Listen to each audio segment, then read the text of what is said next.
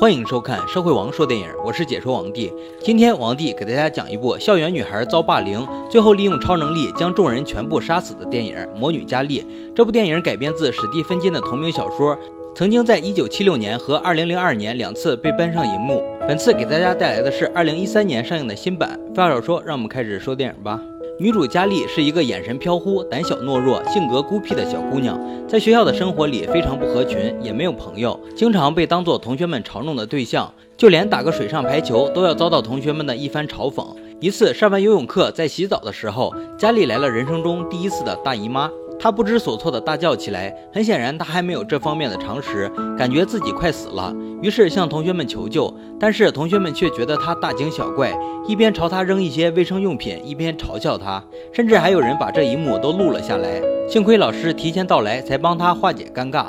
老师帮佳丽清理完身体，带她来到了校长室。校长执意要把这件事通知她的妈妈，这让佳丽很生气，因为她不想妈妈知道这一切。情绪失控时，竟然无意间用超能力把饮水机都打碎了。佳丽的浴室事件闹得沸沸扬扬，就连她坐在偏僻的角落，都有同学嘲笑她。回到家里，妈妈朱莉对她更是奚落一番。这个妈妈有点神经质，而且是个狂热的基督教徒。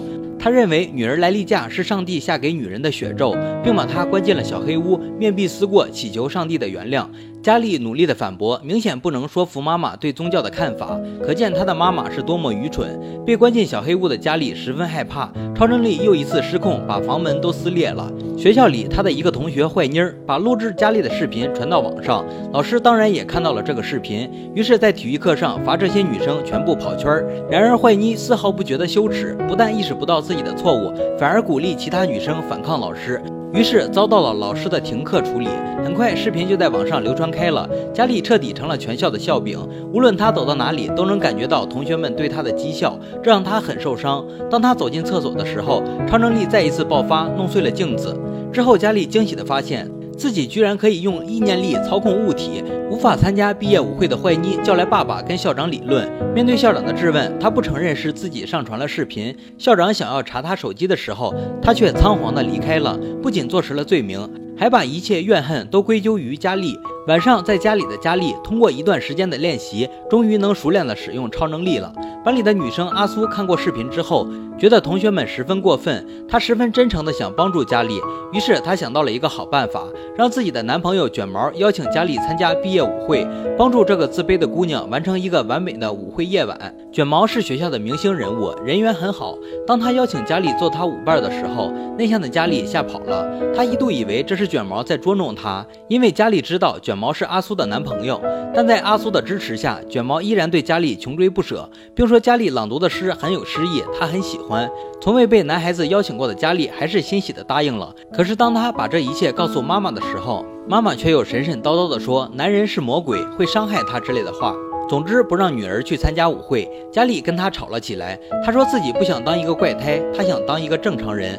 争吵中，超能力再一次因为情绪失控，把妈妈吓坏了。妈妈认为他已经被魔鬼附身，嘴里不停念叨着圣经，求主保佑。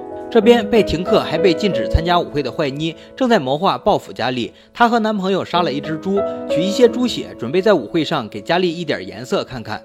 毕业舞会很快就到来了，卷毛一身正装，如约过来接佳丽参加毕业舞会。佳丽也是有史以来第一次打扮得如此漂亮。从没参加过舞会的佳丽，看什么都觉得新鲜和惊奇，还第一次跟男生跳了一支舞。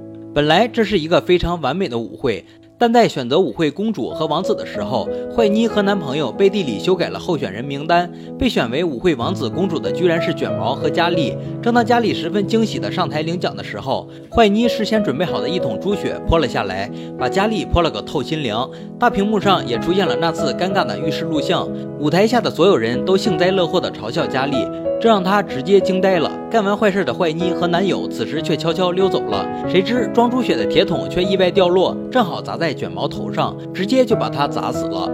缓过神来的佳丽一看，有生以来第一次约会的白马王子，第一个真正关心她、对她好的男人，居然被他们害死了。无比愤怒的他彻底爆发了自己的超能力。他利用超能力关上了门窗，在场的一个也别想跑。然后在嘶吼中将所有戏弄他、嘲笑他的人都杀死了。唯独放过了帮助过他的老师。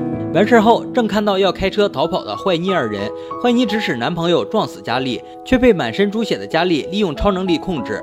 这对狗男女毫无悬念地领了盒饭，愚蠢之人也终于为他的愚蠢付出了代价。